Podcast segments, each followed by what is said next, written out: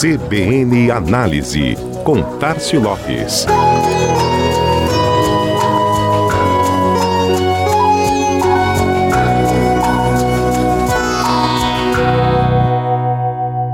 Enquanto os campeonatos estaduais estão na sua reta final, é o caso do Alagoano, que teve o primeiro jogo neste sábado e será decidido nesta quarta entre ASA e CRB, o campeonato nacional começou neste fim de semana. E o Brasileirão, maior torneio entre clubes do país, é forte não apenas na competição entre os grandes, durante suas 38 rodadas, mas também na disputa pelas oportunidades comerciais. São diversos espaços de comunicação ocupados por marcas importantes que investem alto em visibilidade e contato com o torcedor.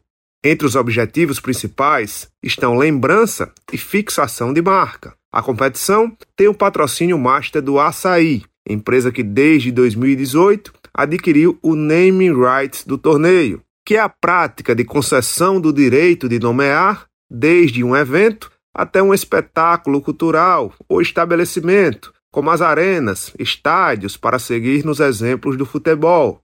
Ou seja, o nome oficial do campeonato é Açaí Brasileirão 2022. A estratégia de naming rights, relativamente jovem por aqui, já é bem mais popular nos Estados Unidos, onde começou. A transmissão será realizada pelo Grupo Globo, tanto na TV aberta quanto na TV fechada, além do Premiere disponibilizando também o serviço de streaming. E é aí que entra o formato mais tradicional e valioso de participação das marcas, que são as cotas de patrocínio. No caso da TV aberta, são sete patrocinadores confirmados e desembolsaram um valor de tabela estimado em 307 milhões de reais. Estimado porque cada negociação é conduzida envolvendo condições específicas. Dos sete, temos cinco renovações: Chevrolet, Itaipava, Itaú, Vivo e Perafarma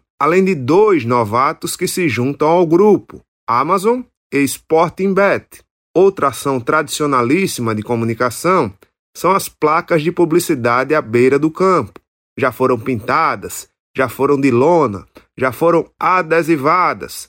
Hoje são digitais em muitos casos, mas continuam ali, em espaço privilegiado durante as partidas e cada vez mais disputadas. A empresa Sport Promotion é que detém esses direitos desses espaços desde 2019 e já fechou com mais de 19 anunciantes para a competição, entre eles Gol, Tigre, Avan, Claro, 51, entre outros. Essas são só algumas das possibilidades do torneio, fora as que naturalmente os clubes oferecem, dos uniformes aos painéis das entrevistas, dos produtos que estão nos vestiários aqueles que passeiam pela cobertura da imprensa no dia a dia dos treinos, além, é claro, dos projetos especiais, das ações inusitadas que pegam de surpresa o torcedor e todos nós apaixonados pela comunicação e sua capacidade de transformar. Já estamos aqui na torcida, também por isso.